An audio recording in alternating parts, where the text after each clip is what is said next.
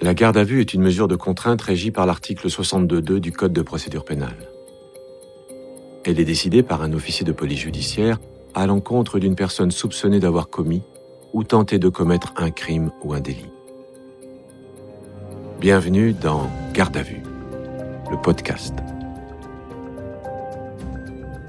Chérance, un hameau du Vexin en lisière du bassin parisien. C'est ici que dans la nuit du 7 avril 2012 à 3h25, les secours reçoivent un appel désespéré d'un jeune homme. Il vient de retrouver le corps sans vie de sa compagne, Maëva Rousseau, écroulée sur leur bébé de 11 mois. Arrivés sur place, les gendarmes constatent que la jeune femme de 23 ans est morte, le crâne fracassé par de multiples coups portés par un objet contondant. La scène de crime est terrible. La jeune femme s'est vidée de son sang et son petit garçon hurle, coincé sous le cadavre de sa mère. La petite maison n'a pas été fouillée, mais le sac à main de la jeune femme a disparu. Alan, le jeune compagnon de Maeva, est vite suspecté et tout aussi vite mis hors de cause. Pendant plusieurs semaines, l'enquête piétine. Les gendarmes recherchent des témoignages. Certains mettent en cause le meilleur ami du père de Maeva, Alain Berruet, un homme d'une soixantaine d'années. Mais chez lui, les enquêteurs ne retrouvent aucune trace de sang. Sans autre élément, le juge d'instruction autorise cependant les gendarmes à lever leurs doutes. Presque trois mois après les faits, ils interpellent Alain Berruet. Le 27 juin 2012, à 18h, sa garde à vue commence. Vous écoutez le premier épisode de l'affaire Alain Berruet. Ces auditions ont été reconstituées avec des comédiens d'après les procès-verbaux des interrogatoires. Vous entendrez aussi les témoignages des enquêteurs et des avocats qui ont travaillé sur l'affaire.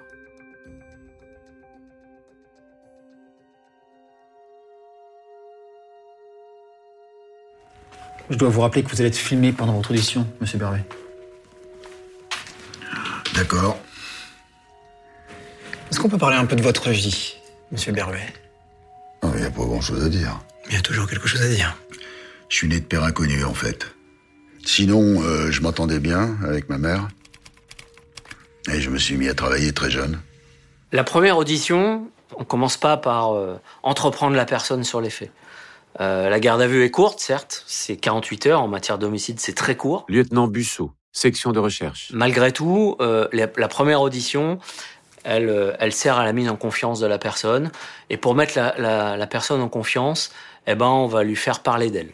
Vous travaillez dans l'électricité, c'est bien ça? Euh, maintenant, oui, mais j'ai fait un peu de tout. euh. J'ai même été militaire. Ah oui? Quand vous le rencontrez comme ça, Alain Berruet, c'est un gentil papy. Il n'a pas une tête de méchant, il n'a pas une tête de, de voyou. Lieutenant Beaucry, section de Il recherche. paraît pas dur, hein, il est, il parle bien, il est, il est, il est souriant, il est, il est, il est pas stressé. Puis j'ai rencontré un patron en- à 13 ans et j'ai tout de suite travaillé. Mais c'est, évidemment, c'est pas pareil à l'époque. hein. Après, j'ai changé parce que, en fait, je voulais avoir ma maison à moi, je voulais mettre des sous de côté. Alors donc, je suis devenu mon propre patron. Alors moi, je, je- je commence toujours mes entretiens en expliquant que je suis l'avocat de permanence. Je lui explique un petit peu les déroulés de la garde à vue, ses droits.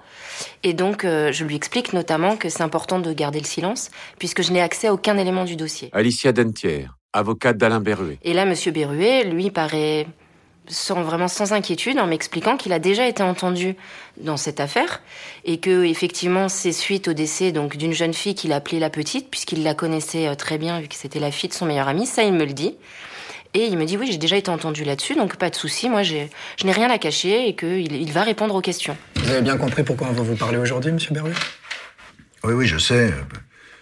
Pour la petite. Pour le meurtre. Oui, de Maëva Rousseau. Vous la connaissiez, n'est-ce pas? Je la connais depuis toute petite. euh, C'est la fille de Christian Rousseau. Un bon ami. Donc vous la connaissez pour ainsi dire depuis toujours? Ah oui, elle était à l'école avec mon fils, le, le plus grand, Rodolphe. euh, et ça a même été sa petite copine au lycée. Alain Berruet est très lié à la famille de Maëva.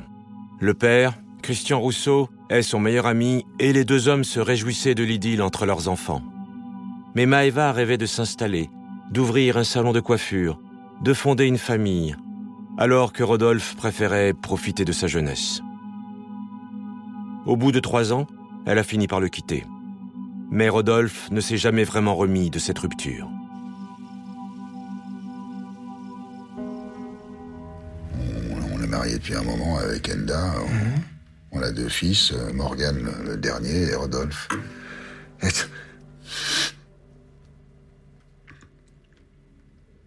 Mais depuis le 21 août, il est mort. C'était un accident. euh, il avait juste 21 ans. Et comment vous vous en sortez depuis? C'est compliqué, c'est. Moi, je m'occupe, euh, je travaille. je- Mais pour- ma femme, c'est très très dur. hein. Mais Enfin, c'est c'est le destin. C'est triste, mais aussi fait, quoi. Vous pouvez nous en dire plus sur les circonstances de son décès? C'était un dimanche. Les gendarmes sont venus chez nous dans la nuit. C'était entre Gagny et Magny. Apparemment, il a raté son virage. Il était dans sa voiture et il y avait une rambarde, euh, puis il se l'est prise, quoi. Et quand on l'a retrouvé, il était 20 mètres plus loin. Ils ont voulu l'aider, les secours, mais il était déjà mort. Les gendarmes veulent savoir si la mort de Rodolphe l'été 2011 peut avoir un lien avec le meurtre de Maeva huit mois plus tard. En effet, le soir de son accident, Rodolphe se rendait à Chérence pour s'expliquer avec Maeva et Alan, son nouveau compagnon. Il était en couple avec quelqu'un? Ouais, euh, Christ- Christelle. Euh, une gentille fille. Mais il a eu une histoire longue avec Maëva. Non, un petit moment, je dirais. Enfin, je me souviens plus bien, mais, mais euh, je sais qu'ils étaient ensemble, oui, ça, oui, oui. À l'époque, Maëva devait venir chez vous régulièrement, je suppose. Oh, il y a longtemps. hein. Donc, c'est-à-dire que même si Rodolphe et elle n'étaient plus ensemble, ils avaient gardé de bons rapports. C'est possible. Même si Rodolphe s'était remis en couple avec Christelle, il persistait à vouloir entretenir une relation avec Maëva. Donc, il avait, c'est comme si Maëva, on dire, lui appartenait encore. En tout cas, euh, il n'entendait pas, il voulait pas entendre que c'était totalement terminé avec elle. Pendant deux ans, Rodolphe envoie à Maeva des SMS à connotation sexuelle. La jeune femme, excédée, finit par les montrer à Alan et une explication entre les deux hommes calme la situation. Et à l'été 2011, il recommence à envoyer de nouveau des sextos à Maëva. Lieutenant Beaucry.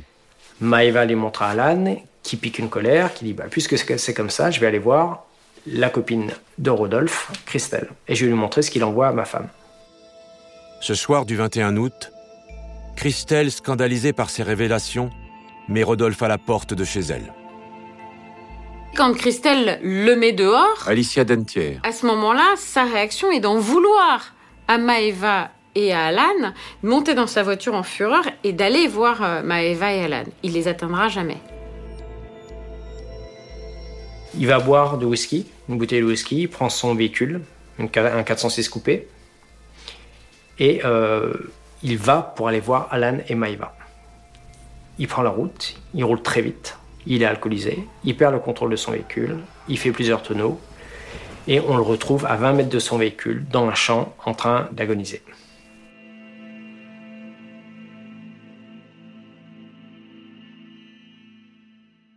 Et une semaine après, j'ai pris le même chemin pour, pour voir où c'était arrivé, pour, pour un peu comprendre.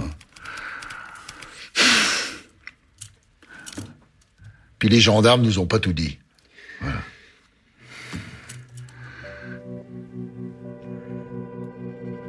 Alain Berruet n'accepte pas la mort accidentelle de son fils. Il décide de mener sa propre enquête et demande à son ami Christian Rousseau, le père de Maëva, de l'accompagner dans ses investigations. Effectivement, euh, Monsieur Berruet a souhaité se déplacer sur les lieux de l'accident. Cathy Richard, avocate d'Alan Caillou. Christian Rousseau l'a accompagné. Il a souhaité se déplacer à la morgue. Là encore, Christian Rousseau l'a accompagné. Il a été au garage, là où la voiture avait été remisée. Là encore, Christian Rousseau l'accompagne. C'est c'est de l'amitié, c'est de l'amitié sincère, c'est-à-dire il le, il le porte dans, dans, dans son malheur, il le soutient, il l'accompagne. On s'aperçoit dès sa première audition qu'Alain Berruet est omnibulé par le décès de son fils. La mort de son fils, de toute façon, pour Alain et Enda Berruet, tout tourne autour de cela. Vous allez sur sa tombe tous les jours? Au début, oui, et maintenant j'évite. C'est trop dur, vous comprenez ça? Après plus de 4 heures de garde à vue, les gendarmes mettent fin à la première audition. Ils pensent avoir créé un lien avec le père endeuillé. Alors qu'Alain Berruet se repose dans un bureau à côté, sa femme Enda arrive dans les locaux de la gendarmerie de Versailles pour y être entendue après avoir assisté à la perquisition de leur maison. Sa garde à vue a lieu à un autre étage afin d'éviter toute rencontre avec son mari. Les gendarmes espèrent recueillir auprès d'elle des éléments qu'ils pourront opposer à son époux. Les premières auditions de garde à vue d'Enda sont extrêmement compliquées. Et je dirais même que l'ensemble de la garde à vue d'Enda est extrêmement compliqué. Elle est fermée, elle tente d'interrompre constamment l'audition. Je veux fumer, j'ai soif, euh, ça va pas, je me sens pas bien, faut que je sorte. Véritablement, c'est extrêmement compliqué. C'est à peu près toujours la même chose. Je me souviens pas, c'est embrouillé, je prenais des médicaments, j'étais fatigué.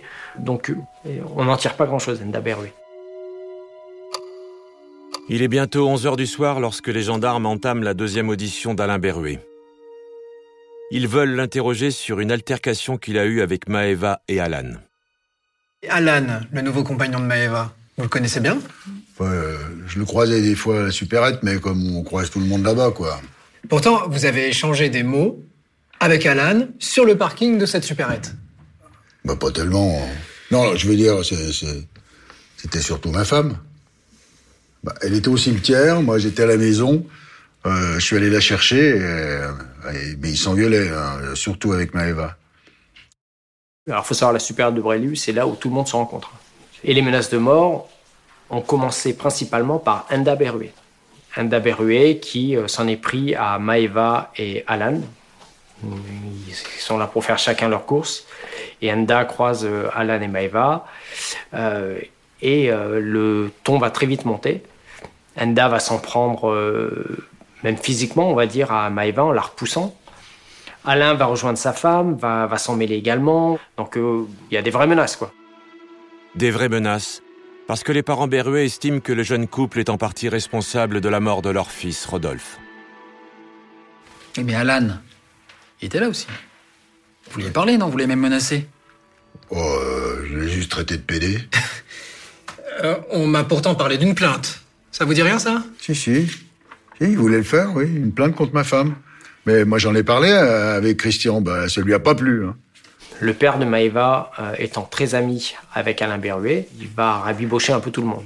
Euh, il va se mettre d'accord avec Alain en disant écoute, euh, effectivement, euh, ils ont déposé plainte, mais euh, c'est ridicule, je te connais bien, tout ça, viens, on va s'expliquer. Euh, Là, ils vont rencontrer effectivement Alan et Maëva. Ils vont discuter un peu. Apparemment, Alain va s'excuser, ça va en rester là. Mais malgré l'intervention de son père pour protéger son ami, Maëva n'ira pas retirer sa plainte. Ah, Mais c'est une plainte pour menace de mort, d'après ce que je lis ici. C'est pas quelque chose qu'on prend à la légère, ça, habituellement. Ah bah, moi j'ai jamais entendu ça. euh, non, sérieusement, euh, ça aurait pu partir, mais moi j'ai pas menacé Alan. Bah, Vous avez déclaré. Voilà, je reconnais qu'avec des paroles, on va loin. J'ai 60 ans, tuer quelqu'un, je ferais jamais une telle chose. Peut-être qu'après, euh, Maëva, elle avait pris peur de nous, moi je sais pas. hein. Au départ, euh, Alan et, et Maëva n'avaient pas peur des Berruet. Au départ, ils étaient juste gênés par cette, cette sorte d'agressivité. Ariane Lachenot, avocate de la famille de Maëva. Puis ils se sont rendus compte, notamment suite à l'incident euh, de, du- de- du supermarché, ils se sont rendus compte euh, que euh, les Bervet portaient une haine qui était au-delà de la normale. Donc effectivement, euh, ensuite, il y avait une vraie peur. Peut-être pas, enfin, Alan avait une peur, on va dire, raisonnée, raisonnable, mais on sait que Maëva, elle se barricadait. On sait que Maëva, elle avait réellement peur de, de Bervet. Il n'y a pas eu d'autres signes qui permettent de dire oui, les Berruets euh, peuvent être mêlés euh, à la mort de, de Maëva. Donc on le prend en compte. Cette menace de mort, elle est intéressante pour nous. Véritablement, c'est une piste à travailler. Euh, Ils ont menacé de mort euh, Maëva. Elle est morte euh, huit mois après, enfin six mois après. C'est normal de travailler dessus. Mais c'est une piste parmi les autres. Je sais que c'est pas évident après tout ce que vous avez vécu, mais j'aimerais qu'on parle un peu plus de Maëva. Ça vous dérange pas? Ah, pas de problème. J'aimerais que vous me racontiez un petit peu comment vous avez appris sa mort. Ah, ça. La première question qu'il attendait pas, c'est celle-là. Comment il a appris la mort de Maëva Lieutenant Busso. En lui posant cette question, euh, il- de deux choses l'une. Soit il nous dit d'emblée, ben, je l'ai- j'ai appris la mort de Maëva parce que c'est moi qui l'ai tué. Euh, mais là, ça fait quoi? Ça fait euh, à peine trois heures qu'il est auditionné. Euh, donc, comme il cherche à savoir ce qu'on a dans le dossier, il n'est pas question qu'il nous fasse cette réponse-là. Donc, cette question-là va lui permettre de nous dérouler tout son scénario qu'il a dû cogiter depuis euh, des semaines euh, en attendant d'être interpellé. Je suis allé à Paris parce que j'ai un frère malade là-bas, c'est moi qui m'en occupe quand il est pas bien. Eh ben c'est en rentrant de Paris euh, le lendemain que en fait euh, on me l'a appris puis c'est mon plus jeune je crois qui m'a raconté mais bon, ça devait être euh, je sais pas au moins 9 heures du soir. hein. Maintenant, j'aimerais qu'on retrace votre parcours le jour de la mort de Maëva. Le matin, j'étais au travail à Gagny. Alain Berruet donne précisément son emploi du temps le jour du meurtre. Il explique qu'il a dîné ce soir-là chez un ami, Gilles Boulan. Mais interrogé par les gendarmes, celui-ci fait un récit différent de la soirée. Et donc, vous avez mangé, discuté, puis quoi ensuite? Et on on a mis la télé. Alain parle d'un dîner calme devant la télévision, alors que son ami raconte qu'Alain avait beaucoup bu. Il était même très agité et clamait qu'il allait faire payer ceux qui avaient tué son fils. Et votre femme ne vous a pas rejoint de toute la soirée. Bah non, mais elle était à la maison, euh, comme d'habitude. Je suis rentré, euh, on a parlé un peu, puis je suis allé me coucher avec mon chien.